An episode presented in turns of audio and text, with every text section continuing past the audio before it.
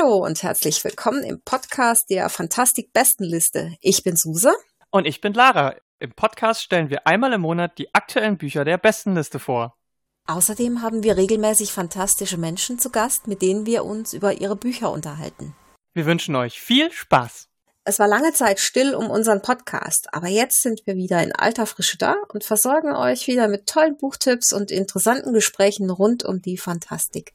Heute sprechen wir mit der Autorin Leni Wambach. Aber zuerst gibt's natürlich wieder unsere Bestenliste. Die Nominierungstexte stammen von den unterschiedlichen Jurymitgliedern. Wir hoffen, für euch ist das eine oder andere Spannende dabei. Viel Spaß! Platz 10. R.F. Kwang im Zeichen der Mohnblume, die Schamanin. Mit Im Zeichen der Mohnblume legt R.F. Kwang einen fulminanten Start ihrer Trilogie vor, für die sie gerade mit dem Astounding Award for Best New Writer ausgezeichnet wurde. Der Roman folgt der jungen Rin, die ihre Heimat verlässt, um an der Eliteschule Sinegard ausgebildet zu werden und im Herzen des Reiches Nikara zu leben. Was beginnt wie eine chinesische Version von Harry Potter, nimmt dann jedoch einen sehr dunklen Weg und wird zu einem bedrückenden Roman über Krieg, Verlust und Traumata. Dabei verbindet die Autorin in ihrer Welt gekonnt unterschiedliche Aspekte der chinesischen Geschichte. Der Roman ist damit der beste Beweis dafür, dass Fantasy und Science Fiction von mehr Diversität nur gewinnen können. Spannend, thematisch aktuell und tiefschürfend. Platz 9 Steven Chbosky, Der unsichtbare Freund. Ähnlich wie in einer Geschichte von Stephen King befinden wir uns in Tschabowskis umfangreichen Werk in einer konservativen, gutbürgerlichen Kleinstadt. Eines Tages verschwindet der mit seiner alleinerziehenden Mutter in Millgrove lebende junge Christopher im naheliegenden Wald und taucht erst nach sechs Tagen wieder auf. Die Darbietung ähnelt dem literarischen Vorbild Stephen Tschabowskis, gleichzeitig entwickelt er ausreichend eigene Ideen, um sich davon abgrenzen zu können. Problemlos wechselt Tschipowski die Ebenen und fordert die Fantasie seiner LeserInnen, denn der Eintritt in den Wald führt uns manchmal auch in eine andere Welt. Interessanterweise schafft es Tschipowski dabei nicht nur, die LeserInnen auf eine fantasievolle, hervorragende und spannende Art zu unterhalten, sondern auch einen über 300 Seiten andauernden Showdown hinzulegen, zusätzlich gewürzt mit einer Wendung, die man zwar ahnen, jedoch nicht wirklich vorhersagen kann. Platz Nummer 8 Judith und Christian Vogt. Ace in Space. Dare to Fly. Die Pilotin Danai flüchtet aus ihrem bisherigen Leben zu ihrer Mutter, der Chefin einer Jockey-Gang, die mit Streams von atemberaubenden Stunt-Weltraumflügen und unzähligen Followern ihr Geld verdient. Dort erkämpft sie sich Anerkennung und Freiheit, doch gegen die Schwerkraft ihrer Entscheidungen aus der Vergangenheit hat sie keine Chance. Politik, Wirtschaftsinteressen und tödliche Luftkämpfe diese Kombination verspricht Spannung bis zur letzten Seite. Platz 7, Mara Erlbach, die Gabe des Winters. Liebevoll dargestellt befinden sich die beiden Hauptfiguren Nuria und Lord Tarik in einer ähnlichen Situation wie Belle und das Biest, wobei die Verwandlung Lord Tariks auf emotionaler Ebene nach dem Tod seiner ersten Frau stattfinden muss. Lady Miriam ist in ihrer Abwesenheit ähnlich omnipräsent wie Rebecca in de Mauriers Gothic Novel Rebecca und Nuria soll sich basierend auf ihrer optischen Ähnlichkeit in die frühere Herrin der Burg an der Seite des ihr anfangs verhassten Lords verwandeln, um so das Leben ihres Bruders zu retten, während ein ewiger Winter im Land tobt. Eine romantische Geschichte mit vielen berührenden Szenen. Platz Nummer 6. Frances Hardinge Schattengeister die puritanisch erzogene Makepeace findet heraus, dass sie die Gabe hat, die Seelen Verstorbener in ihrem Körper aufzunehmen. Damit ist sie von größtem Interesse für den Clan ihres Vaters, in der es seit Jahrhunderten üblich ist, dass die uralten Seelen sich in den jungen Körpern einnisten, mit verheerenden Folgen. Denn beherbergt man zu viele Seelen, bleibt kein Platz mehr für die eigene. Mit zunehmendem Mut und Witz lernt Makepeace nun, mit dieser Gabe umzugehen und sie klug zu ihrem Vorteil zu nutzen. Atmosphärischer Roman aus dem historischen England des 17. Jahrhunderts mit einer beeindruckenden Heldin und das alles in einem rundum schön und wertig aufgemachten Buch. Platz 5 Tate Thompson Rosewater Nigeria 2066 Caro besitzt die außergewöhnliche Fähigkeit, über die von den Aliens verbreitete sporenartige Xenosphäre auf Gedanken, Gefühle und Erinnerungen anderer Menschen zuzugreifen als sich im Jahre 2055 mitten im Nirgendwo eine riesige, mysteriöse Kuppel aus dem Boden erhebt, bekommen die Außerirdischen eine Art Gesicht und die Kuppel wird zur Pilgerstätte. Schnell baute sich eine Stadt darum herum auf, die fortan Rosewater genannt wird. Caro bleibt dort hängen und wird von einer geheimen Regierungsbehörde rekrutiert, um Kriminelle aufzuspüren. Doch als eine unsichtbare Seuche beginnt, andere mit derselben Begabung zu töten, setzt Caro alles daran herauszufinden, wer oder was dahinter steckt. Ein dreckiges, rasantes Buch voller afrikanischer Weisheiten und sonderbaren Begebenheiten. Ein absoluter Page-Turner für alle, die es etwas seltsam mögen. Platz Nummer 4. Susanne Pavlicic, Krieg und Kröten. Juriko Mandorak, Doragon Frost, Siegelmeister, Feuerbeschwörer, Freund der Kröten, tut wirklich viel dafür, unsympathisch zu wirken und ist genau deshalb der perfekte Protagonist für Krieg und Kröten. Viele seiner Ansichten sind antiquiert, doch bietet der Roman viel Platz für Weiterentwicklung. Und vor allem für Galina, seine ehemalige Schülerin, die ihm ordentlich eine runterhaut, wenn er sich mal wieder beschissen verhält. Juri will nach fünf Jahren eigentlich endlich wieder nach Hause kommen, findet dort aber Arkades. Mit einem Siegel auf der Zunge kann sie er nicht sprechen und Yuriko muss einsehen, dass er Hilfe braucht. Zusammen mit seiner Kröte Padda, heimlicher Protagonist der Frostchroniken, machen sie sich auf die Suche nach seinem alten Lehrmeister. Platz 3 Melanie Vogeltanz Shape Me. In einer ernährungsoptimierten Gesellschaft, die Lebensmittel gerecht nach Kalorienbedarf verteilt, ist es endlich gelungen, das Bewusstsein einer Person in den Körper einer anderen zu transferieren.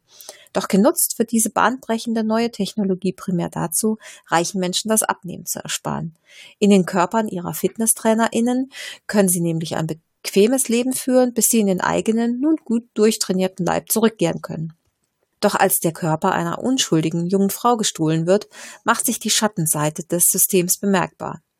Melanie Vogeltanz gelingt klug, witzig und pointiert, dabei aber auch eindrucksvoll schmerzhaft, ein geradliniger und wohl konzipierter Science-Fiction-Thriller rund um das Thema Leiblichkeit, der spüren lässt, dass es wenig Persönlicheres gibt als den eigenen Körper und sich der Frage widmet, in welchen Situationen diese persönliche Grenze überschritten wird dass neben Ernährungsmustern andere zentrale Handlungselemente chronische Krankheiten und die Pflege von Angehörigen sind, verleiht dem Ganzen ein Gewicht, das bei einem so kurzen Buch überrascht, sich aber zugleich vollkommen folgerichtig anfühlt. Chapeau. Platz Nummer 2. Matinee Akadi im Herzen des Imperiums. Als Machit Zemare, die Botschafterin einer kleinen Raumstation in der riesigen Hauptstadt des Teixkalaanlischen Imperiums ankommt, muss sie feststellen, dass ihr Vorgänger verstorben ist. Obwohl niemand darüber spricht, ist es ein offenes Geheimnis, dass der Botschafter keines natürlichen Todes gestorben ist. Mahit versucht, mehr über die genauen Umstände herauszufinden. Doch das ist am politisch und sozial hochkomplexen Hof des Teixkalaanlischen Imperiums ein gefährliches Unterfangen. Und wenn sie nicht ihr eigenes Leben und das Schicksal ihrer Heimat gefährden will, muss sich Mahid jeden Schritt genauestens überlegen. Platz 1, Tamsin Muir, ich bin Gideon.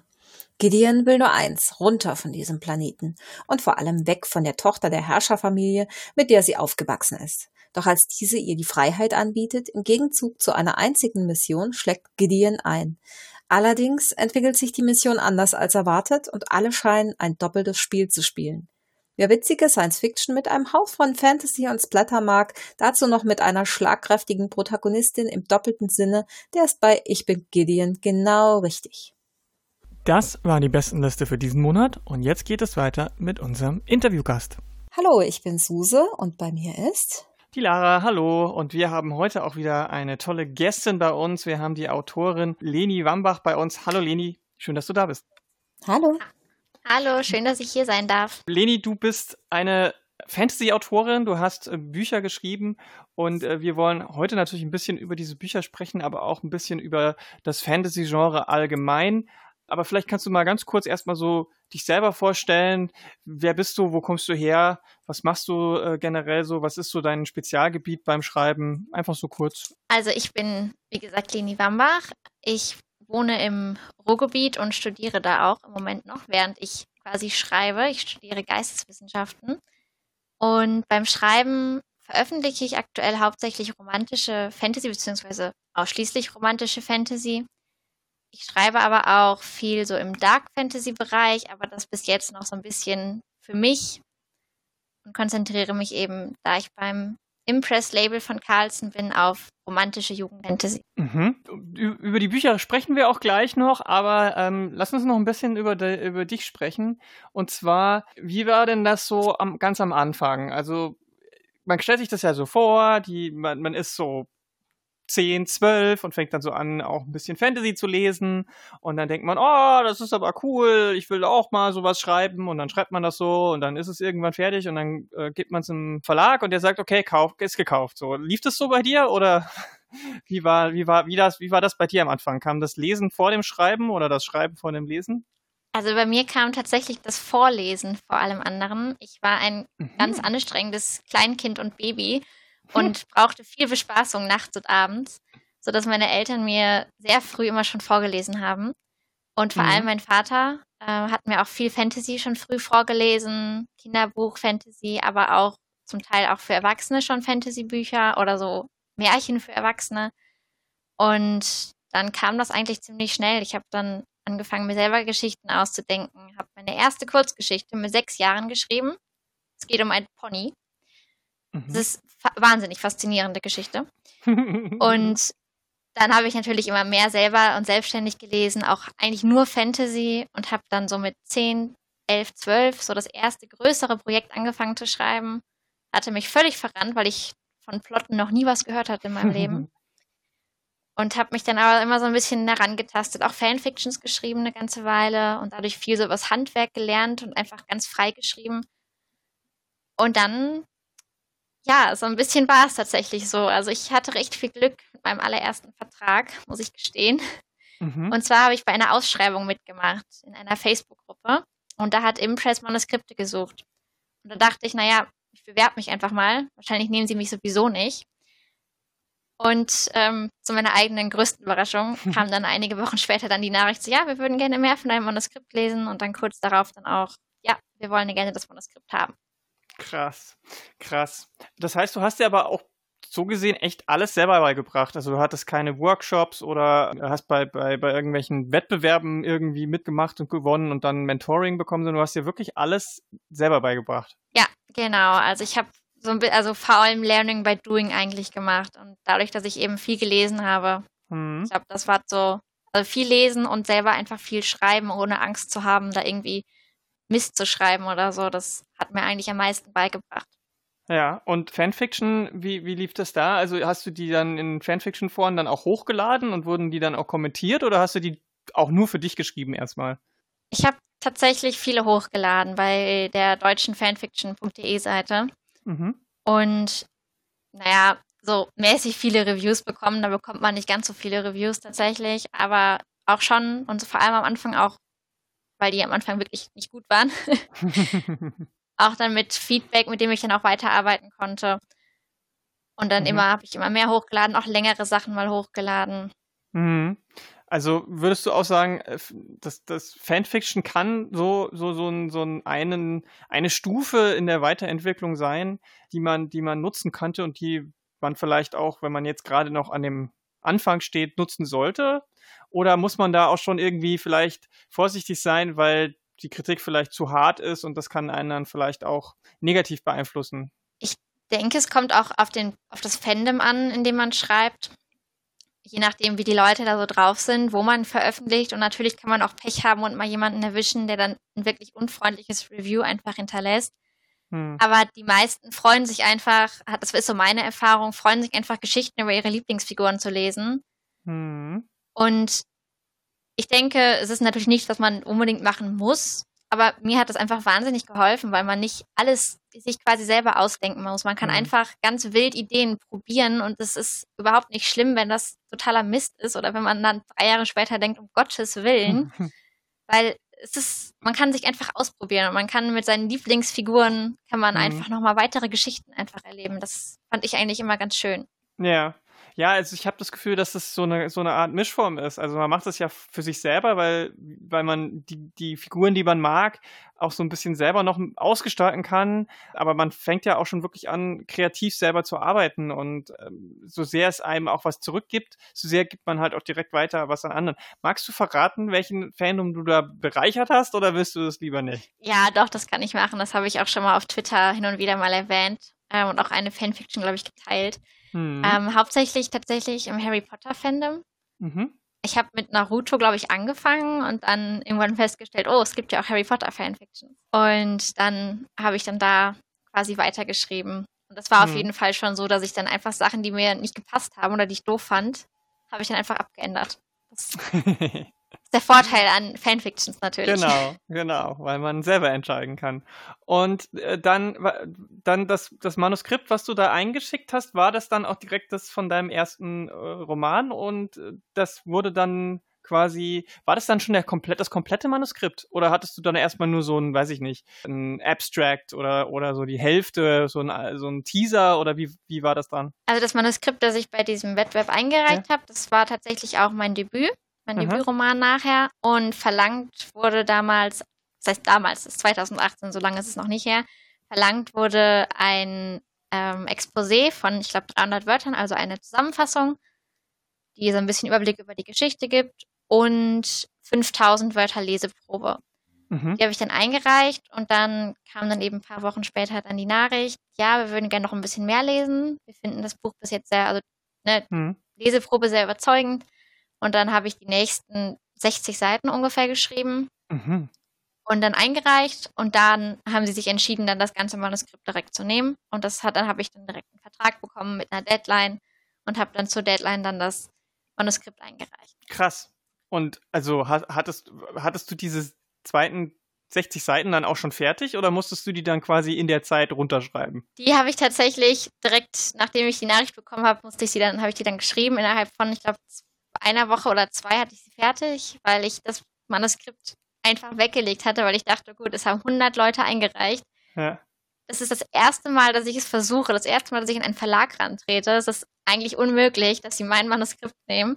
Und dann wollte ich mir keine Hoffnungen machen und eine Geschichte weiterarbeiten, die ich dann vielleicht eventuell nicht weiterschreiben würde. Mhm. Und dann enttäuscht sein am Ende, wenn ich nicht genommen werde. Mhm.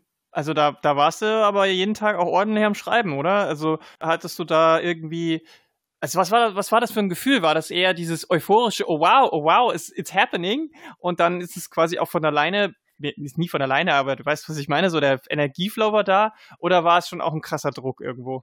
Meine damalige Betreuerin dann hatte mich gefragt, so, wie lange würdest du denn brauchen für die nächsten 60 Seiten? Dann habe ich gesagt, so, ja, ich schaffe ich in zwei Wochen. Ich weiß ja, ich schreibe recht schnell.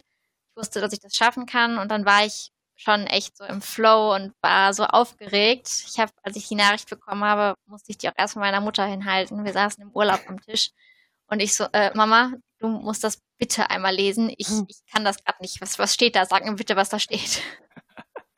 Also ein Reality-Check, weil man, weil man nicht glauben kann, dass man wirklich gerade wach ist und diese Sachen passieren. Ja, genau.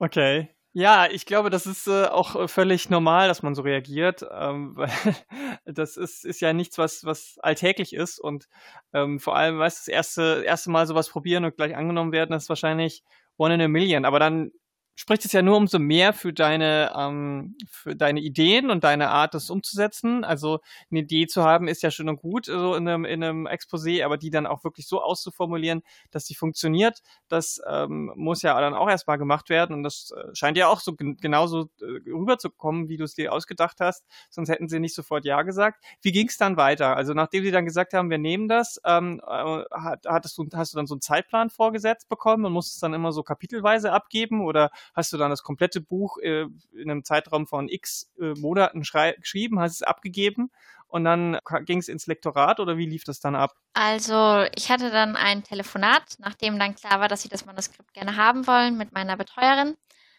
Und sie hat dann gefragt, wie lange brauchst du ungefähr und schaffst du das bis dann und dann? Also sie hatte mir schon so einen Zeitrahmen ein bisschen vorgesehen, mhm. weil sie natürlich auch so ein bisschen planen wollten und sie wollten das gerne im November rausbringen, weil das da ins Programm gepasst hat. Und dann habe ich gesagt, ja, das ist kein Problem, das schaffe ich. Ich hatte dann, glaube ich, drei Monate ungefähr Zeit. Und ja, das habe ich auch tatsächlich geschafft. Ich war sogar ein bisschen früher fertig. Krass. Und habe dann das komplette Manuskript abgegeben und ins Lektorat quasi direkt bei meiner Betreuerin. Die hat mein Lektorat auch selber übernommen. Aus, also mehr oder weniger ausnahmsweise und ja, direkt alles. Krass. Und dann ging es munter weiter und hat wunderbar geklappt. Beim Schreiben, wie war das so? Ich meine, du hattest ja das Exposé und dann schon diese 60 Seiten, also du wusstest wahrscheinlich schon so, wo es hingeht. Aber wie bist du an den, wie bist du, wie geht man an sowas ran, wenn man sowas zum allerersten Mal macht? Ich meine, vorher Fanfiction, da musst du ja dann, wie gesagt, auch nicht die, das, die Welt aufbauen, sondern da musst du, kannst du ja auf die Welt zurückgreifen, die da ist. Jetzt das erste Mal musst du dir doch alles selber ausdenken. Wie bist du da rangegangen? Hast du dir dann erstmal so ganz strukturiert überlegt, okay, das sind so die Teile der Welt, diese Völker gibt's, diese, diese Eigenheiten haben die und das sind meine Figuren daraus? Oder hast du dir erstmal so überlegt, okay, das ist der Plot und alles andere entwickelt sich drumherum?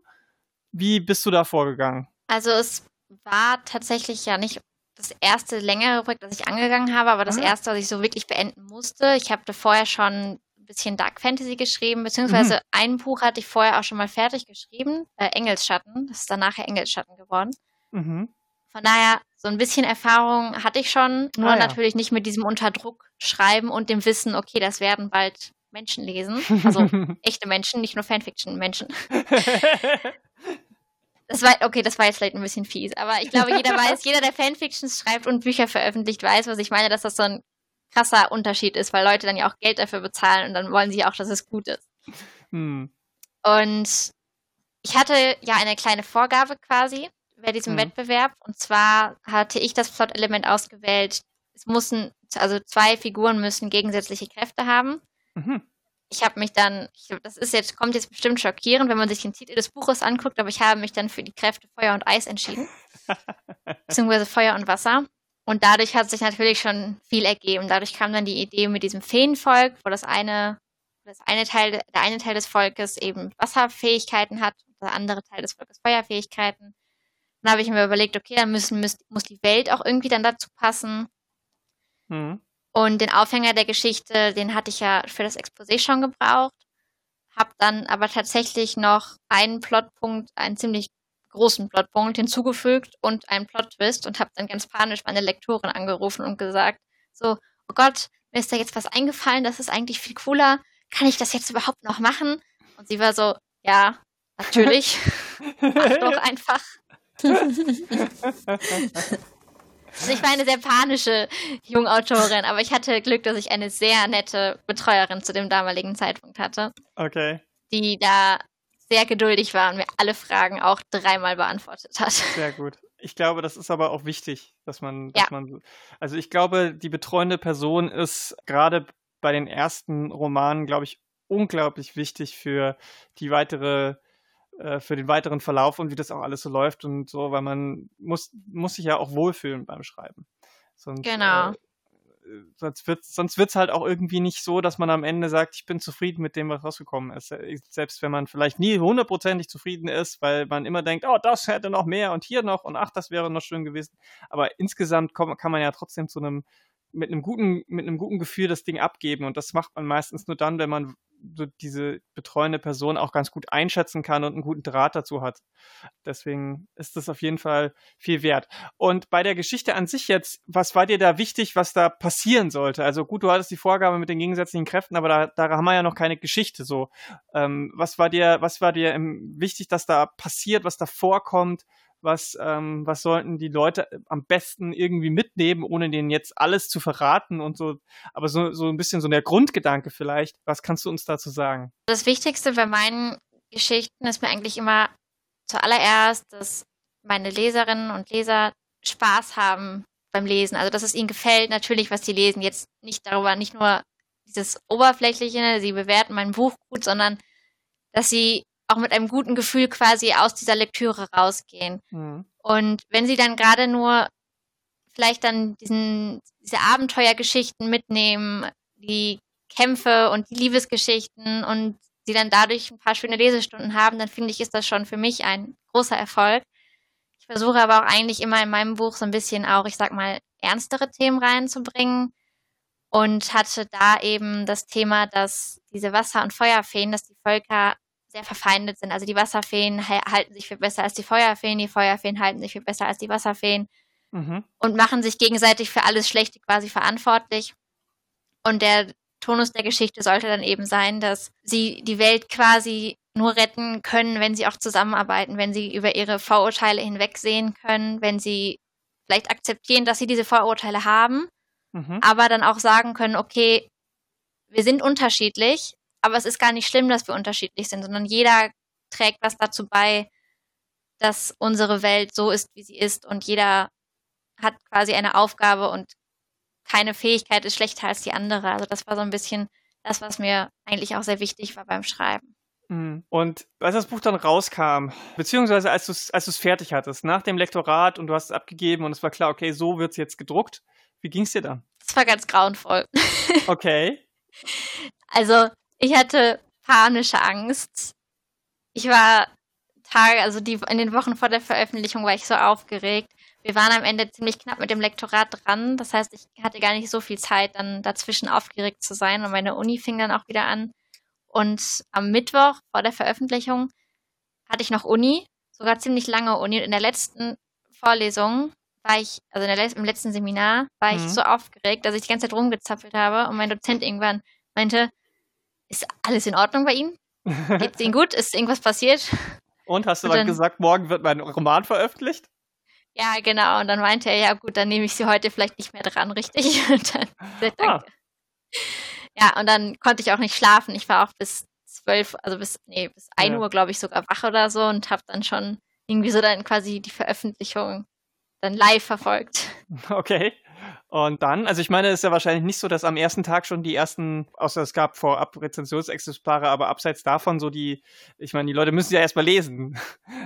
Dann war das Buch draußen. Wie, wie ging es dann weiter? Hast du dann jede Rezension verschlungen, die du irgendwie krieg, gekriegt hast? Hast du panisch die Social Media Kanäle durchforstet, um, um zu sehen, wie es ankommt? Oder konntest du dann so ein bisschen entspannter werden? Nee, also die ersten Tage waren so innerlich auch echt stressig. Tatsächlich, die erste Rezension kam am 1. November, damals abends schon. Mhm. Und ich, ich vermute, es war eine Bloggerin. Ich, ich, weiß es aber nicht ganz genau. Es klang eigentlich nicht wie eine Blogger-Rezension, aber sonst wäre derjenige oder diejenige echt schnell gewesen. Mhm. Und ich hatte gleichzeitig eine Social-Media-Aktion mit meinem Blogger-Team mhm. organisiert. Das heißt, da habe ich dann die nächsten Tage viele Bilder geteilt. Und meine Bilder wurden auch ganz viel gestaltet. Es haben sich super viele Leute beteiligt. Das war einerseits war das super stressig natürlich, mhm. wenn man natürlich auf alles auch schnell reagieren wollte. So als junge Autorin möchte man natürlich auch so vermitteln, dass man da aufmerksam ist, dass man überall mitmacht und so. Und es war aber auch ziemlich cool dann so zu sehen, wie sich das Buch quasi auf Instagram verteilt. Also ich habe das eine ganze Weile überall gesehen, das Cover. Mhm. Ja, das ist, also ich, es ist, glaube ich, äh, schwer nachzuvollziehen, was da einem gefühlsmäßig wahrscheinlich dann äh, so alles äh, durch den Körper und den Kopf und den Geist geht, wenn man das dann so sieht. Aber gab es dann danach auch noch mal so ein bisschen, also bist du dann noch auf Veranstaltungen, gab es viele Lesungen oder bist du eher so jemand, die dann sagt, hm, auf Social Media gerne mit Leuten in Kontakt und viel Austausch, aber live lesen, uh, das traust du dich, traust du dich nicht? Oder wie, wie bist du da, was so, so Live-Veranstaltungen angeht? Es gab damals ja, glaube ich, noch welche. Die Zeit vor Corona. Gab es die Zeit wirklich? Ich bin mir nicht mehr so sicher, ob es das wirklich noch gab. Die, die Alten erzählen es zumindest. Ja, das habe ich auch schon gehört. So ganz komische Geschichten, auch von Buchmessen, die vollkommen überfüllt sind, wo sich Menschen durch Gänge quetschen, finde ich ja Das kann ich komisch. mir nicht mehr vorstellen. Nee. Habt ihr mich gerade alt genannt? Nein. Wir würden es niemals wagen. ähm, ja, also tatsächlich, ich war, ich bin recht schüchtern, auch wenn ich auf echte Menschen zugehen muss. Also mhm. so im echten Leben meine ich. Das heißt, als ich wusste, dass es ein Taschenbuch geben wird und ich dann habe ich, ich glaube, ich habe vier oder fünf Wochen gebraucht, bis ich es mich getraut habe, meinen Lieblingsbuchhändler darauf anzusprechen und ihm zu fragen, ob man das dann nicht auslegen könnte. Mhm. Und mit Lesungen als Verlagsautorin ist das auch, soweit ich weiß, man, man merkt, ich bin dafür, dass ich veröffentliche, bin ich total im Thema drin. und soweit ich weiß, ist das aber auch so, dass das auch zum Teil vom Verlag mit organisiert wird. Und tatsächlich hätte ich diesen Sommer, wollte ich das mit diesem Sommer mit einer Autorin-Kollegin machen von Impress, dass wir mal zu ein paar Thalia und Meyersche Buchhandlungen gehen und da mal fragen. Hm. Aber naja, da ja. ist aus offensichtlichen Gründen bis jetzt noch nicht so viel draus geworden. Ja. Okay. Habt ihr digital alternativ gemacht? Livestreaming oder sowas? Ich habe tatsächlich erst vor einigen Tagen die ersten beiden Livestreams meines Lebens auf Instagram gemacht. Uh. Und wie, ja. wie war das so? Also abgesehen davon, dass mein Instagram-Bildschirm eingefroren ist und ich mich Nein. nicht gesehen habe, wie ich mich bewegt habe, was oh total unheimlich ist, weil ich ja keine Ahnung hatte, wie meine Mimik aussah die ganze Stunde lang, war das eigentlich ziemlich cool, aber auch echt aufregend, weil ich ja. auch vorgelesen habe und ich rede sehr schnell, ich nuddel gerne, vor allem beim Vorlesen. aber es hat schon Spaß gemacht, ja. Super, super cool. Ja, also da muss man, das, das ist ja das Gute, dass man, dass man solche Sachen heutzutage äh, relativ easy dann zumindest so machen kann. Es ist, kann natürlich den, den direkten Kontakt und Austausch nicht ganz so ersetzen, aber es ist immerhin schön, so ein paar Alternativmöglichkeiten zu haben. Und wenn du sagst, es, es hat Spaß gemacht, vielleicht kann man das ja öfter mal machen. Und äh, ja, gut. Und dann war das Buch soweit durch und so hattest du dann, hast du dann direkt, das erste Buch war raus, Hast du direkt das zweite geschrieben oder wie, wie, wie war, war das erst? Warst du dann erstmal so beschäftigt auch mit der, mit dem, mit dem, ja, ich nenne es jetzt mal ganz platt Marketing und äh, Gedöns von dem zum ersten Buch, dass du gar keine Zeit hattest oder hast du direkt weitergeschrieben? Also das war so, dass ich im Sommer schon eine Idee für den zweiten Band hatte. Das war eigentlich noch eine ganz andere Idee als die, die, die es dann später geworden ist. Und dann habe ich diese Idee meiner Betreuerin auf der Buchmesse vorgestellt mhm. und habe dann eine Woche später, glaube ich, oder zwei Wochen später dann die Nachricht bekommen, ja, wir würden gerne den zweiten Band direkt auch haben, weil ihnen die Idee so gut gefallen hat und weil sich tatsächlich der erste Band in den Vorbestellungen schon so gut platziert hatte auf Amazon und bei Thalia, dass sie dann gerne auch direkt dann von mir den zweiten Band dann haben wollten. Und dann habe ich quasi schon am zweiten Band geschrieben, mhm. bevor der erste veröffentlicht worden ist. Okay. War das dann anders für dich äh, vom Vorgehen, weil du ja dann von ne, auch einen ganz anderen Stand hattest? Fühltest du dich da irgendwie, weiß ich nicht, ähm, sicherer, euphorischer? Hast gedacht, okay, jetzt probiere ich mal was richtig Krasses aus? Oder war das für dich dann einfach, okay, und jetzt mache ich es genauso weiter, nur mit dieser neuen Idee, auch wenn es dann im, ganz im Endeffekt dann anders geworden ist? Aber wie war dieses Schreiben der Fortsetzung für dich? Tatsächlich Ganz im Gegenteil. Es Aha. war zwischenzeitlich ganz furchtbar. Okay. Weil ich mich selber total unter Druck gesetzt habe. Also der erste Band war vor allem für Debütverhältnisse, aber auch generell sehr erfolgreich. Mhm. Wirklich gut. Und kam auch ziemlich gut an. Also es gibt ja oft bei Debüts, da stand auch in ganz vielen Rezensionen so, ja, ist ja ein Debüt, das hat mich ja voll überrascht, das war so gut geschrieben. Also ich wusste ich immer nicht so, soll ich jetzt sagen, ja, danke oder soll ich ein bisschen beleidigt sein? Ich habe mich gefreut hauptsächlich. Und das setzt einer natürlich schon so ein bisschen unter Druck, hm. weil ich dann so dachte, so kann ich das mit dem zweiten Band überhaupt mithalten? Wollen dann, wird der zweite dann auch so laufen wie der erste? Was man sich natürlich nicht, also was, hm. das möchte man natürlich nicht hoffen, weil ne, man, alle sagen einem immer, ja, ne, man muss als Autorin realistisch sein, aber man kann ja auch nicht verhindern, dass man das eigentlich hofft. Hm. Von daher war das tatsächlich zum Teil echt, echt stressig. Und ich habe mir da selber die meisten Steine, glaube ich, auch in den Weg gelegt beim Schreiben. Wie, wie kommt man aus sowas raus? Wie kommt man, wie, wie kann man verhindern, dass man sich so total selber blockiert? Ich habe mit meiner Betreuerin telefoniert. Hm. Ich habe ihr geschrieben, hey, mir geht's total schlecht. Ich bin voll unsicher, was das Buch angeht. Können wir mal telefonieren? Und dann hat sie sich alles angehört, hat sich nochmal den Plot erklären lassen, hat sich angehört, was ich dafür Bedenken habe und was meine Sorgen so sind.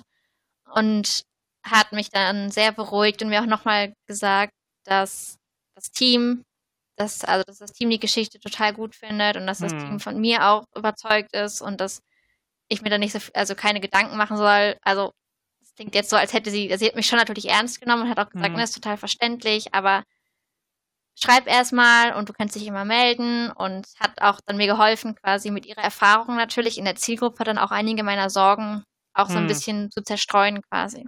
Hm, verstehe. Also die konnte dir dann einfach die Angst so ein bisschen nehmen dadurch. Aber das war dann noch die ursprüngliche Idee, die es dann nicht geworden ist, oder warst du da schon zu dem Zeitpunkt, wo du mit ihr nochmal gesprochen hattest, schon dieser, diese, das, was es dann am Ende geworden ist? Nee, das war es dann schon, was es am Ende geworden ist. Ah. Das war auch schon das, was ich auf der Messe vorgestellt hatte, was ah, sie ja. auch angenommen hatten. Ach so. Weil meine Lektorin nämlich an den ersten Band im Lektorat dran geschrieben hatte, zu Elia. Hm. Da wusste sie schon, dass ich eine Idee hatte für einen zweiten Band und meinte dann so, gibt es im zweiten Band vielleicht um Elia? Und dann dachte ich erst so, nee, eigentlich nicht. Und dann dachte ich, ja, aber warum denn nicht? Und dann ist mir dann quasi der Plot eingefallen für den okay. zweiten Band. Ja, vielleicht kannst du ein bisschen nochmal über den zweiten Band jetzt was, was sagen. Dadurch, dass es eben vielleicht dann jetzt anders ist, als du es ursprünglich geplant hast, vielleicht kannst du mal kurz äh, so den Einstieg oder so, wie, worum geht's denn dann in den zweiten Teil, weil das eben kein, kein klassisches Sequel, so äh, wir, wir haben dieselben Personen und die müssen jetzt neue Abenteuer erleben, sondern es geht ja ein bisschen in eine andere Richtung.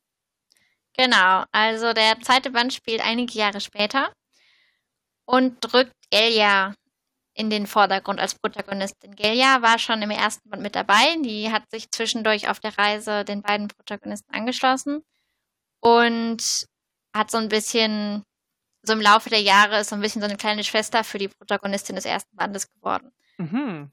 Und ist auch mittlerweile so für, die, für ihre Rolle bei der Rettung der Stadt ist sie auch ziemlich berühmt in der Welt mittlerweile und arbeitet als Schiffsfee. Mhm. Möchte nämlich gerne fremde Länder entdecken. Das ist so ein bisschen so der Traum dieser, der Feen, dass sie noch weitere Länder entdecken. Und es ist dann, obwohl es mittlerweile mehr Zusammenhalt gibt, ist es immer noch nicht wirklich perfekt. Es gibt immer noch Streitereien und es gibt immer noch Vorurteile. Und das findet Gail ja zwischendurch wahnsinnig frustrierend, weil sie sich die mhm. ganze Zeit denkt, so, ich hab, wir haben euch doch zusammen das Leben gerettet vor ein paar Jahren und jetzt schlagt ihr euch wieder die Köpfe ein. Und dann kommt es, beziehungsweise dann gerät Gardorath, also der Protagonist des ersten Bandes, in große Gefahr. Hier mhm. sage ich jetzt nicht, was passiert. Sehr gut, ja. Und sie entschließt sich dann, obwohl es viele Leute gibt, die sie davon abhalten wollen, mit einigen anderen Feen auf eine sehr waghalsige Reise übers Meer, um auf der Suche nach einem Weg ihm zu helfen. Mhm. Aber das heißt, dass zumindest die Fans von den äh, ProtagonistInnen aus dem ersten Teil äh, jetzt nicht total zu kurz kommen. Also die, die Figuren kommen ja schon auch nochmal ein bisschen vor und ähm, ist jetzt nicht so, dass man von denen gar nichts mehr mitbekommt. Genau, es gibt auch ein paar Kapitel aus Sicht der Protagonistin und des Protagonisten aus dem ersten Band. Okay, aber jetzt ist das mit äh, quasi als Duologie abgeschlossen oder planst du irgendwann mal vielleicht noch ein weiteres Buch zu dem Universum mit, mit den gleichen, mit anderen Figuren ähm, zu schreiben? Sagst du, das hältst du dich, hältst du dir offen oder hast du schon Pläne oder wie sieht es da aus? Also ich habe definitiv Ideen für eine Geschichte, die viel weiter früher spielt. Mhm. Und eine Idee für eine Geschichte, die noch weiter, deutlich weiter in der Zukunft spielt. Aber das sind im Moment definitiv keine kon konkreten Pläne. Also ich habe im Moment eigentlich genug zu schreiben. Ich schreibe auch gerade wieder an einem neuen Projekt. Ich habe vor kurzem wieder einen Vertrag unterschrieben. Mhm. Und ja, ich würde das wahrscheinlich eher auf mich zukommen lassen, aber ich glaube nicht, dass das in den nächsten Jahren was wird. Mhm. Von daher beschäftige ich mich damit nicht so viel weiter. Ich finde auch, die beiden Bände geben, sind an sich eine gute Geschichte und haben dann auch im zweiten Band dann auch beide nochmal so einen Abschluss gefunden. Mhm. Aber klar, falls sich irgendwann was ergibt, wäre ich durchaus bereit, in die Welt der Feen zurückzukehren. Oh, das ist schon mal, das ist doch schön ausgedrückt, auf jeden Fall. Du hast vorhin schon so ein bisschen angedeutet, du, du bist zwar grundsätzlich im Fantasy, aber du hast da schon so ein bisschen unterschiedliche Ausprägungen. Also du bist nicht nur in dem ganz klassischen romantischen Fantasy, du machst auch ein bisschen Dark Fantasy, hast du gesagt, ist dann auch nachher nochmal erst rausgekommen. Musst du dich da selber auch oder willst du dich da selber auch äh, irgendwie bei der Stange halten, dass du nicht immer nur das Gleiche schreibst, auch vielleicht aus der Befürchtung, dass es eben sich selbst zu sehr ähnelt? Oder ist es bei dir wirklich so, du schreibst einfach, was dir gerade so gut vorkommt, was, was du gerade, auf was du gerade quasi auch Bock hast, wo du eine gute Idee hast und dann kann es auch dreimal hintereinander dasselbe äh, Genre sein oder Subgenre? Also, ich habe Dark Fantasy quasi vor, Romant vor der romantischen Fantasy geschrieben. Mhm. Das begleitet mich schon ziemlich lange. Das ist auch das Genre, das ich am meisten tatsächlich lese. Mhm. Und das ist auch definitiv was, wovon ich gerne mal das ein oder andere Projekt in Zukunft veröffentlichen würde. Aber da würde, das würde ich gerne dann über eine Agentur machen, weil ich da so ein paar Verlage natürlich im Kopf habe, bei denen ich das gerne machen würde. Mhm. Und da komme ich, ist das ohne Agentur wahnsinnig schwierig. Und im Moment habe ich noch ich habe Ideen für romantische Fantasy, von denen ich auch denke, dass sie durchaus nochmal ganz anders sind, mhm. als das, was ich bisher geschrieben habe. Und ich nehme das deswegen so ein bisschen, so ein bisschen wie es kommt. Also ich arbeite nebenbei an meinen Dark Fantasy Sachen und möchte mich dann auch nochmal dann bei Agenturen bewerben Ende des Jahres, vielleicht wenn sich die Situation am Buchmarkt auch ein bisschen beruhigt hat. Mhm.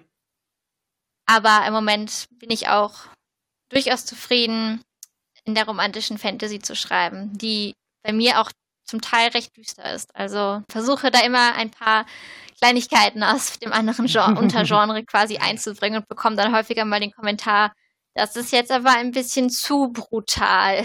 Okay. Also da schreitet dir dann auch vielleicht ab und zu mal äh, die Lektorin oder die Betreuerin ein und sagt so, ein bisschen weniger Blut und Gedärm. Genau, aber es ist schon trotzdem schon ziemlich viel Blut und Gedärm, vor allem jetzt in meinem aktuellen Projekt.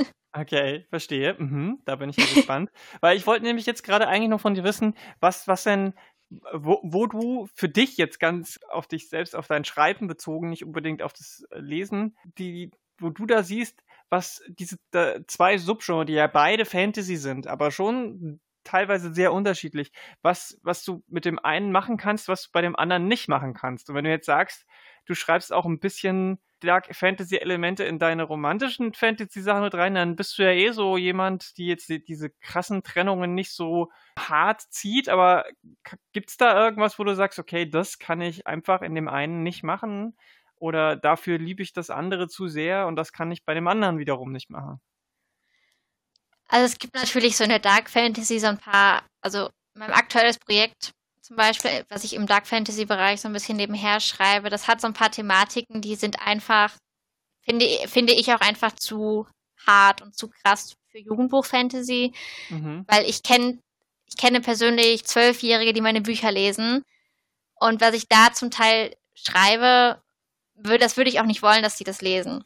Mhm. Also zumindest nicht in einem Buch, das sich an Jugendliche und richtet, weil jede Jugendbuchautorin, jeder Jugendbuchautor weiß, dass auch neun, zehnjährige diese Bücher lesen. Hm. Und wenn sie dann bewusst, ich habe auch als Zwölfjährige bewusst zu Dark Fantasy Büchern gegriffen und weil ich dann dafür auch mental einfach auch, ich dachte, gut, ich kann das, ich kriege das hin, ich möchte das gerne lesen, dann ist das völlig in Ordnung. Das ist dann natürlich jeweils in der Entscheidung dann des Kindes oder vielleicht auch deine Eltern, die das Buch mitkaufen, liegt das dann, dann natürlich im Ermessen. Aber also es, wie gesagt, es gibt einfach so gewisse Thematiken, die würde ich da nicht mit reinbringen. Dann natürlich ist Jugendbuch Fantasy, hat natürlich diesen, diese Grenze, was jetzt bei erotischen Szenen quasi ist, was nicht heißt, dass in meinen Dark Fantasy Büchern erotische Szenen vorkommen, aber da kann es ja. auch schon mal so ein bisschen körperlicher werden. Da kann auch quasi, es kann mehr in die Richtung gehen, da kann sich noch mehr darüber unterhalten werden, vielleicht auch. Und in der Dark Fantasy habe ich in der Regel keine wirklich Liebesgeschichte. Also es gibt natürlich schon Charakter also Figuren, die irgendwie eine Beziehung führen hm. oder die sich verlieben oder die dann mit irgendjemandem was anfangen oder so. Aber mhm. in der romantischen Fantasy ist das natürlich auch ein Plotpunkt bei mir, sonst würde ich zu wenig Romantik auch reinbringen. Mhm. Ja. Und das ist aber auch eigentlich ganz schön, weil ich meine, Liebe ist natürlich auch, kann auch ein sehr schönes Gefühl sein, natürlich. Und dann macht es auch schon Spaß, dann so Figurenentwicklung stärker zu schreiben, die in der Jugendbuch-Fantasy auch viel mehr im Fokus liegt. Also da liegt der Fokus auf, was wollen die Figuren, wie erreichen die Figuren das und wie entwickeln sie sich, um das zu erreichen. Mhm. Während Dark Fantasy für Erwachsene eben diese Entwicklung nicht mehr unbedingt hat. Okay. Und weil du meintest, so ein paar Themen kannst du nicht machen in der, in der Jugendbuch romantischen Fantasy. Äh, kannst du da nochmal vielleicht so ein, zwei Beispiele nehmen, nennen, die du dann nicht angehen kannst? Also jetzt nicht gerade unbedingt das, was dann in der Dark Fantasy, weil das ist klar, da gibt es dann natürlich einfach so ein paar äh, Grenzen, aber gibt es im Jugendbereich irgendwo, wo du, äh, also was kann man da, was kann man da nicht machen? Wo, wo siehst, wo ziehst du da selber auch die Grenze? Wie weit äh, jetzt abseits von dem expliziten ähm, Ausleben von, äh, weiß ich nicht, also romantischen Gefühlen? was, wo, also jetzt zum Beispiel, wenn jetzt jemand Angstzustände hat, wenn man jetzt, wenn man jetzt, wenn jemand äh, irgendwie schon dazu neigt, irgendwie Depressionen zu haben, äh, was ja durchaus auch Jugendliche schon Kinder haben können. Ist das was, was dann auch schon, wo du dann auch aufpassen musst? Oder wo, sie, wo ziehst du da die Grenze thematisch? Gibt, kannst du da so ein Beispiel nennen? Also ich würde vor allem im Umgang mit solchen Themen mhm. wahrscheinlich Grenzen ziehen. Also ich glaube, wenn ich so ein Thema in ein Jugendbuch einbringe, dann möchte ich das auch entsprechend sensibel behandeln. Mhm. Ich meine, was natürlich, äh, klar, auch Erwachsene kommen nicht immer oder brauchen, bräuchten vielleicht auch sensibleren Umgang, aber ich glaube, bei Kindern ist das und Jugendlichen ist das für mich ganz persönlich, ist das für mich noch wichtiger, dass ich, wenn ich dieses Thema reinbringe, dass ich das dann auch wirklich mit den Figuren und mit den Leserinnen und Lesern quasi aufarbeite. Also ich kann ein Beispiel aus meinem, aus die Jahresprinzessin vielleicht geben. Mhm. Da wird die Protagonistin gegen ihren Willen geküsst und angefasst und sie kann sich aber befreien und wegrennen. Und das ist, das war mir auch von Anfang an bewusst, das ist nicht einfach, das zu behandeln. Das ist ein schwieriges Thema. Und da war mir natürlich enorm wichtig, damit richtig umzugehen. Hm. Weil auch Kinder und Jugendliche auch vielleicht nochmal anders reagieren und also es geht mir, also es ist vor allem, finde ich, so eine Art um, wie gehe ich damit um? Und zum Beispiel würde ich auch versuchen, niemals, soweit ich das kann, zum Beispiel irgendwie toxische Beziehungen zu beschreiben. Hm. Weil die natürlich in der romantischen Fantasy schnell romantisiert werden. Hm. Nicht nur da, ne? Ja, natürlich, nicht nur da. Äh. Während ich in der Dark Fantasy, da muss die Beziehung, also oder die Figur muss auch für mich da nicht unbedingt Vorbildfunktion haben. So, aber während ich, wenn mir das, wenn mir persönlich das bei Jugendbuch Fantasy einfach wichtig ist, dass ich weiß, okay, ich kann mit meinen Figuren, kann ich selber auch quasi leben. Verstehe. Ja, das ist total wichtig. Und ich finde zum Beispiel, dass sowas wie Consent gerade im Jugendbuchbereich total wichtig ist, weil genau ja. da lernen sie es ja, da zu dem genau. Zeitpunkt. Wenn man mit 25, 30 anfängt, Consent zu vermitteln, ist es halt fast, ist nicht zu spät, aber es ist manchmal ist es zu spät oder sehr spät. Ähm, und wenn man das halt von Anfang an, wenn man gerade damit anfängt, ähm, romantische Gefühle zu entwickeln und die dann auch auszuleben mit den ersten Partnerinnen und Partnern, genau dann ist sowas total wichtig. Deswegen finde ich das total gut, dass du sowas dann auch probierst und die, dich da nichts vor zurückschreckst, so, ähm, weil ich schon das Gefühl habe, dass das öfter mal passieren, passiert auch, dass ähm, da dann einfach zu einfachen Mitteln ge ge gegriffen wird. Also ich meine, ich habe jetzt schon lange keine expliziten Jugendbuch äh, Fantasy-Sachen mehr gelesen, die, sage ich mal, so für 10, 12-Jährige waren, sondern ich lese halt dann maximal sowas Young Adult-mäßiges, was ja auch schon wieder ein paar Jahre drüber ist. Aber ich weiß halt aus den, aus meiner eigenen Jugend noch, dass das oft gar nicht thematisiert wurde oder dass es eben wirklich romantisiert wurde, äh, wenn es nicht gut gelaufen ist. So ein übergriffiges Verhalten, gerade auch im Fantasy-Bereich ist ja auch oft der Fall, so. Deswegen finde ich das total gut. Jetzt mal noch von der ganz anderen Seite gefragt. Es gibt ja auch Leute, das, das gibt es leider auch heute immer noch ganz stark, die sagen zum Beispiel, sie möchten in Kinder- und Jugendbüchern keine, keine Art von queeren Sachen drin haben, weil das ist nichts für Kinder und Jugendliche. Also dieser sehr heteronormative Ansatz. Ähm, ich höre schon, du lachst. Möchtest ja, du dazu was leid. sagen? Mit Hinblick auf meine die Jahresprinzessin-Reihe. okay, also ich halte das für vollkommenen Schwachsinn. Hm. Quasi sogar ganz im Gegenteil. Denn Kinder werden trotzdem unter Umständen queer. Ich hatte in meiner Kindheit und Jugend hatte ich, ich kann mich an keine einzige Heldin, an keinen einzigen Helden erinnern, der queer war. Hm. Und das hat bei mir tatsächlich dazu geführt, dass ich wahnsinnig lange gebraucht habe, um zu begreifen, dass ich eben nicht heterosexuell bin. Hm. Und das hat mich auch lange Zeit sehr unglücklich gemacht. Also dieses nicht, bevor ich hm. das wusste quasi. Hm.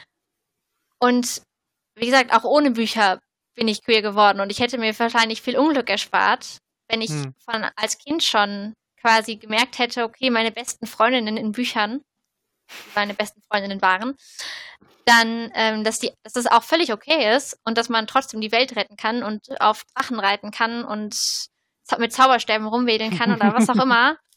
Auch wenn man nachher keinen Freund hat oder keinen Mann heiratet oder was auch immer. Ja. Das hätte mir viel, viel gebracht und ich glaube, das ist wahnsinnig wichtig. Es ist auch wahnsinnig wichtig, damit auch Kinder, die eben nicht queer sind oder queer werden, das auch einfach als ganz normal akzeptieren. Hm. Damit eben auch der heterosexuelle Teil unserer Gesellschaft eben sagt, ja, ist doch egal. Hauptsache, hm. alle sind glücklich mit ihren Lebensentscheidungen. Hm. Von das daher, ist, ja. vollkommener Schwachsinn. ja, ich, ich finde auch vor allem den zweiten Punkt ganz wichtig. Also, dass du auch sagst, und ich glaube, das ist gerade bei jungen LeserInnen und Lesern auch total ich glaube, das kommt bei denen sogar noch viel einfacher an. Also wenn die sowas lesen, dann ist es für die wahrscheinlich noch ein viel geringeres Problem als für, für, für ältere Leute, die das, die das halt zum ersten Mal irgendwie in dem Buch mitkriegen, dass äh, die ProtagonistInnen dann vielleicht queer sind.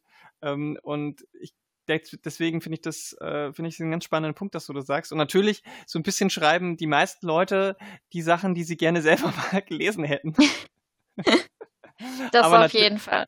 Aber auch ein bisschen drüber hinaus natürlich. Aber dann lass uns das jetzt noch ein bisschen weiterspannen, weil, weißt du, wir, ich, ich finde es total spannend, wie, wie, wie viel Gedanken du dir machst und wie, wie, wie du da rangehst an die verschiedenen Themen. Und ich finde, es ist trotzdem so, du hast ja das Thema so ein bisschen vorher auch gesagt, äh, dass du da gerne drüber sprechen wolltest, dass das Genre, in denen die oder die Genres, in denen du schreibst, aber vor allem eben dieses ähm, romantische Fantasy, dass es ja immer noch mit viel Gegenwind auch innerhalb des Fantasies oder des, der, der Genre-Literatur zu kämpfen hat. Vielleicht wirst du da einfach auch noch ein paar Sachen zu sagen. Ja, also es wird. Darf ich ganz kurz? Du ja. bist ja eigentlich, bist du ja dreifach gebeutelt. Du bist, du schreibst Fantasy, du hm. schreibst Jugendbücher und du schreibst zusätzlich noch Romantisches. Das ist ja eigentlich dreifach schlimm in mancher Augen, oder? Ja, genau. Ich habe mir quasi den umgekehrten Jackpot ausgesucht beim Schreiben. oh, und weiblich bin ich auch. Ja, und nicht, ja. heteros und nicht heterosexuell. Oh. also eigentlich weiß ich gar nicht, was ich hier mache. schlimmer, schlimmer geht's eigentlich fast nicht, oder? Nee, also kaum. Für manche zumindest nicht, nee.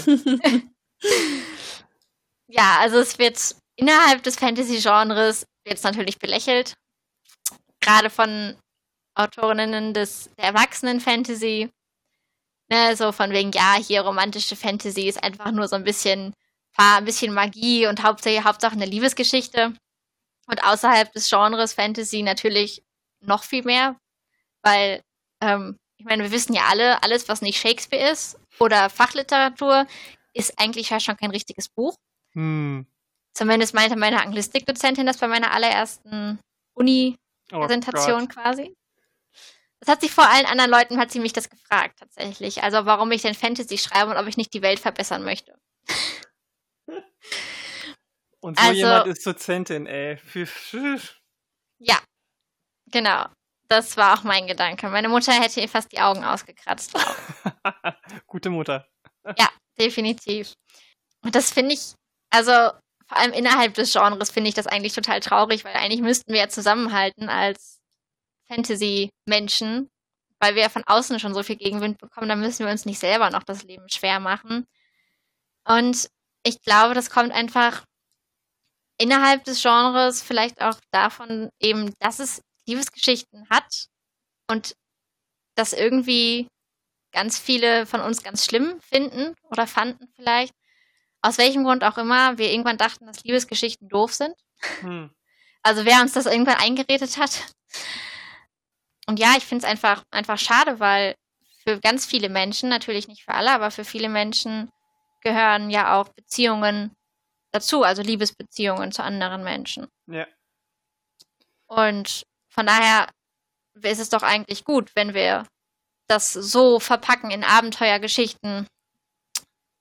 Und ich verstehe, ich verstehe es einfach nicht, warum man da immer aufeinander rumhacken muss, quasi. Ja, ich würde jetzt gern mal auf äh, deine Buchreihe zurückkommen, beziehungsweise zwei Bücher sind das ja, äh, die Jahresprinzessin, die auch die Beziehung zwischen Frauen zum mhm. Thema hat. So sogenannte Lesbian Love Fantasy. Ähm, das findet man ja relativ selten, soweit ich das auf dem Schirm habe.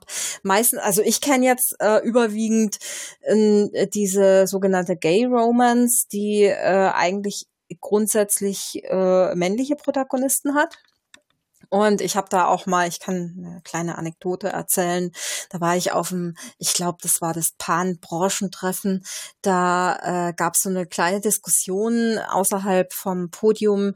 Hm, da haben Autorinnen eben erzählt, sie schreiben Gay Romance deshalb, also keine Own Voices, ne? auch keine lesbischen Autorinnen, sondern äh, heterosexuelle Autorinnen haben erzählt, sie schreiben Gay Romance, weil sie die Erfahrung gemacht haben, dass die Leserinnen lieber zwei heiße Typen im Buch äh, haben wollen, ohne, ohne weibliche Konkurrenz sozusagen. Wie sind da deine Erfahrungen in dem Bereich? Es ist auf jeden Fall so. Also ich bin ich suche natürlich auch deutlich bewusster, vielleicht auch als andere natürlich nach lesbischer Fantasy. Und es ist wahnsinnig schwer. In, Im Deutschen noch schwerer als zum Beispiel im Englischen. Also obwohl mittlerweile viele Titel übersetzt werden. Das heißt, ich habe schon das Gefühl, dass da so Bewegung langsam reinkommt, so ganz langsam. Man mhm. will hier nichts überstürzen. ähm, das ist auf jeden Fall, finde ich, schon mal recht positiv. Und ja, also deine Anekdote da mit Gay Romance, das deckt sich auch so mit dem, was ich zum Teil mitbekomme. Ich hab, da habe ich auch tatsächlich das Gefühl, das ist kommt so ein bisschen auch aus dem Fanfiction-Bereich, weil es da sehr viele Fanfictions, sehr viele Gay hm. Romance Fanfictions eben gibt. Und das hat natürlich viel mit Fetischisierung zu tun. ich meine, da kann man jetzt drüber denken, was man möchte. Ich würde mir aber einfach wünschen, dass es auch einfach, es muss ja dann nicht, wenn dann heterosexuelle Autorinnen sagen, okay, ich möchte das nicht unbedingt in meiner romantischen Liebesgeschichte zur Hauptliebesgeschichte machen, weil ich dann Angst habe, da was falsch darzustellen oder weil ich mich in heterosexuelle Pärchen besser reinfühlen kann, sage ich, ist okay, aber dann mach doch dann die beste Freundin. Also bring doch die beste Freundin rein. Lass der, gib der besten Freundin eine Freundin. Oder bringt das irgendwie mit rein. Oder sprecht irgendwie, sprecht es an. Hm. Einfach damit es dann auch leichter einfach wird, auch lesbische Fantasy im Hauptpärchen quasi zu veröffentlichen. Hm. Ja, und äh, man sagt ja nicht umsonst, Rep Representation matters. Ne? Hm. Genau. Also ob es jetzt, äh, also so normalisiert man das halt einfach auch, was ja auch im Endeffekt normal ist im, in hm. unserem Alltag. Ne? Nur Richtig. in der Literatur kommt es halt selten vor. Ja. Ja, genau. Das ist, das ist halt dann quasi noch eine zusätzliche Ebene, die in diesen ganzen, in diesen ganzen ja, in diesen ganzen Konflikt so ein bisschen mit reinkommt. Also wir haben gerade schon alles aufgezählt, wo, wo, was für, wo, wo, es, wo es irgendwie Gegenwind gibt. Und dann gibt's innerhalb dieser Sache nochmal ein Problem. ich will es jetzt nicht Gegenwind nehmen, aber nennen, aber es ist nochmal eine Ebene, wo man sich damit auseinandersetzen muss. Also es ist ja so schon, ich meine, als wäre Schreiben nicht schon anstrengend genug. man muss sich auch noch mit diesen Metathemen auseinandersetzen und dann ähm, ist es, glaube ich, noch, noch nerviger und anstrengender, wenn dann halt auch noch so viel Gegenwind kommt von, von Leuten, die eigentlich irgendwo auch queere Sachen schreiben, aber sich da auf sowas sehr mit Scheuklappen und ich versetzen und ich meine, ich kenne diese Debatte auch ganz stark aus dem Manga-Bereich. Da ist der Boys äh, Love Manga oh auch Gott, einer ja. der erfolgreichsten äh, Subgenres, leider auch hier in Deutschland. Das heißt leider auch hier in Deutschland. Und da ist es, da, da ist es genauso. Ähm, ja. les lesbische Own Voices, aber auch Gay Own Voices tun sich da total schwer, weil die gegen dieses Stereotyp und, und gegen diese, diese Tropen auch anschreiben müssen. Genau. Hm. Und ähm, das, das, das finde ich auch so traurig, dass das, ähm, das wird halt auch von vielen Verlagen so kultiviert und genau deswegen fehlt uns dann auch die äh, Breite in, in, in, im Angebot.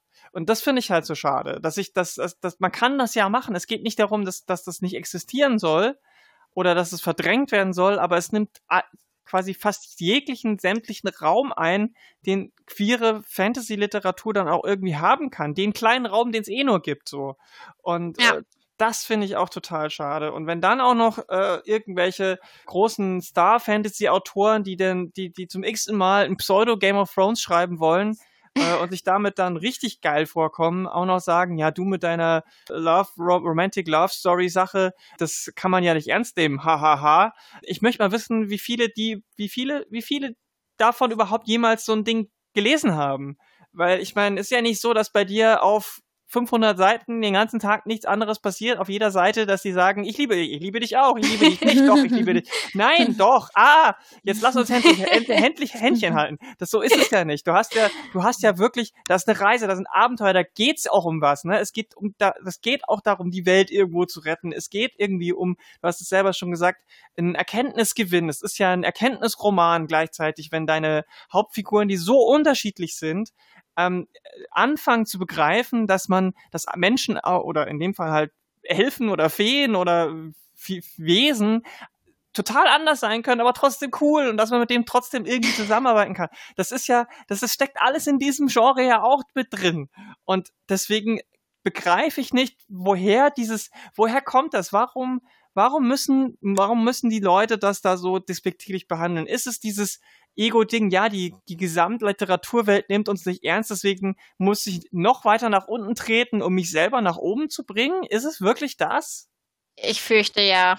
Es ist ja auch so, so eine Kette der Arroganz, äh, die sich hm. durch die ganze Literaturbranche zieht. Ne? Angefangen vom Feuilleton, Feuilleton, äh, litera literarische hm. ähm, AutorInnen äh, sehen herab auf Krimi-AutorInnen. Krimi-AutorInnen äh, sehen herab auf äh, Fantastik-AutorInnen. Hm. Innerhalb der Fantastik äh, sieht man dann herab auf ähm, die romantischen AutorInnen. Und so, so zieht sich das doch ganz die ganze Zeit weiter. Ne? Da, da, also da muss sich jeder selbst irgendwie erhöhen, um indem er andere erniedrigt. Und das ist, mhm. das ist halt die Literaturbranche. Also und der Kapitalismus ist es auch. Jetzt mal, also jetzt ganz unironisch. Das, das, das kommt doch daher. Die, ja, wenn, hm. wenn, wenn wir alle, wenn, wenn wir nicht alle daran auch unseren Lebensunterhalt mit verdienen müssten, dann wäre das, glaube ich, auch nicht, da gäbe es dieses, diesen Neid und diese Missgunst auch nicht hm. so stark. Weil wenn, wenn, wenn die Existenzen nicht davon abhängen, kann es mir ja eigentlich scheißegal sein, was jemand anderes schreibt. Aber wenn ich ja. halt um Aufmerksamkeit auf dem Buchmarkt kämpfen muss und Bestenlisten und Platz im Feuilleton, dann ist es natürlich klar, dass das auch dieses, dieses, diese Atmosphäre äh, erzeugt. Noch dazu aber natürlich glaube ich auch, dass es bei vielen Leuten schon auch so ein verinnerliche, verinnerliche Haltung ist, die, die vielleicht durch den Kapitalismus nur noch begünstigt wird. Aber äh, was können wir denn tun, damit das aufhört? Ich meine, außer dass wir jetzt hier im Podcast sagen, Leute, kommt mal klar. So. Also ich glaube, das Beste, was wir tun können, ist einfach weiterzumachen. Hm. Also, dass ich einfach, also ich jetzt persönlich, ganz persönlich ich, ich schreibe weiter hm. meine queere Fantasy oder Gut. meine romantische Fantasy. Ähm, genau. Und ich kann einfach nur versuchen, das so gut zu machen, wie es mir möglich ist. Ich bin da natürlich nicht frei von Fehlern. Ich bin nicht frei davon, doch mal Vorurteile zu reproduzieren, Tropes zu reproduzieren, Klar. die vielleicht nicht so gut sind. Ich kann halt einfach nur von Buch zu Buch mich verbessern hm. und immer quasi aufmerksam gegenüber dem sein, was ich auch schreibe und eben auch quasi weiter aufklären. Also den Leuten eben zu sagen, hey, in meinen Büchern geht's nicht nur um Liebesdrama. In meinen Büchern geht es auch um Liebe, aber das ist ja auch nicht schlimm. Daran ist ja auch gar, es ist ja auch gar nicht schlimm an, ich liebe dich und ein Händchen halten. Nee, gar nicht, eben. Aber in meinen Büchern geht es eben auch darum, jetzt in die Jahresprinzessin, zum Beispiel um das Thema Consent. Es geht darum, für sich selber einzustehen. Es geht um Selbstbewusstsein. Es geht eben auch darum, gerade in der Young Adult Fantasy, in der Jugendbuch Fantasy, geht es auch darum, genau diese Werte, finde ich, auch den Jugendlichen zu vermitteln. Mhm. Und klar gibt es dann auch in dem Genre natürlich ganz große schwarze Schafe, die dann toxische Beziehungen reproduzieren. Aber auch da kann ich dann einfach nur sagen, okay, ich versuche das zu vermeiden und ich schreibe einfach weiter und weiter und weiter und weiter, bis man ja. mich, bis man mir die Hände abpackt und dann schreibe ich halt dann mit der Nase weiter oder so, ich weiß es nicht. Jetzt kommt die Dark Fantasy hier durch. Ja, stimmt, Entschuldigung. nein, nein, alles gut. Ja, ich wollte das vorher auch nicht so negativ darstellen, wenn ich, als ich gesagt habe, dass auf jeder Seite nur Händchen halten und Liebe und so weiter. Nein, ähm, alles gut, habe ich auch nicht so verstanden. Nee, nee, ich, auch für die HörerInnen da draußen, nicht, dass ihr mich falsch versteht. Ich glaube persönlich tatsächlich, und ich bin wirklich kein Freund und äh, so, also ich bin, ich, ich mag Hippie-Zeug nicht so gerne, sage ich das mal so ganz offen. Ich halte nicht viel von dem klassischen Hippie-Gedanken, dass wir alle äh, uns nur lieben müssten und dann wären die, wäre die, wär die Welt eine bessere. Aber vielleicht wäre es sinnvoll, wenn wir das Zwischenmenschliche ein bisschen mehr in den Fokus stellen würden in den Medien, die wir zurzeit raushauen und weniger das äh, Hinterlistige, das Brutale und das, das Kaputtmachende, so. Weil ich glaube, die Welt ist halt schon sehr kaputt und wenn man da mal ein bisschen was gegensteuert, wenn man anbietet, wie man da vielleicht mit umgeht, ohne dass es gleich äh, in, in Gewaltexzesse äh, ausartet, kann das ja auch nicht schaden. Ich sage ja nicht, dass man das ähm, andere alles ausblenden soll. Und das passiert ja eben auch genau in deinen Romanen nicht. Die Probleme sind ja da. Ist ja nicht so, als würden die sagen, okay, wir lieben uns, jetzt ist die Welt in Ordnung.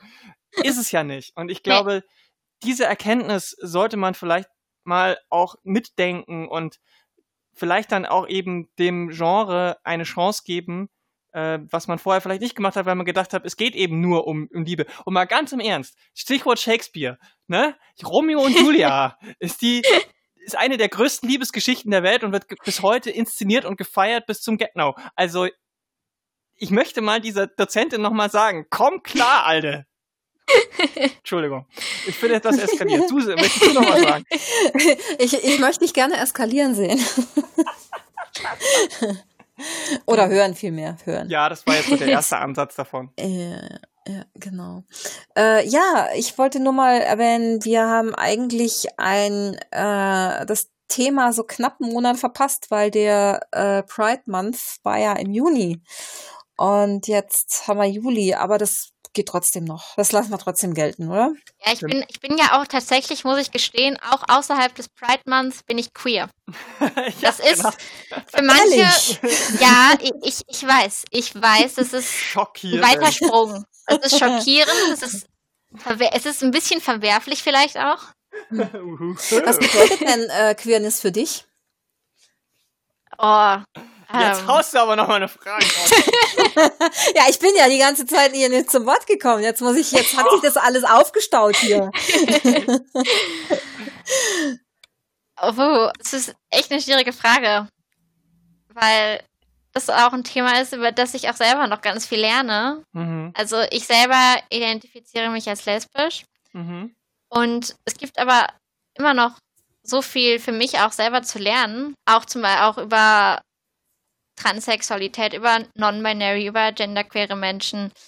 Ich, für mich bedeutet Queerness oder vielleicht die Community einfach, dass egal wie du bist oder egal wer du bist, dass das völlig in Ordnung ist und dass du das auch nicht unbedingt vielleicht auch nicht benennen musst. Deswegen hm. finde ich diesen Überbegriff eigentlich ganz, ich, ich, ich persönlich finde den Überbegriff eigentlich gut, weil ich mich damit nicht oder man muss sich niemand labeln. Ich habe Leute, ich habe eine Frau, ich habe Freundinnen, die wissen einfach nicht, wie sie ihre Sexualität labeln sollen. Und dann sage ich immer, ja, dann, wenn ihr das könnt, dann macht es nicht.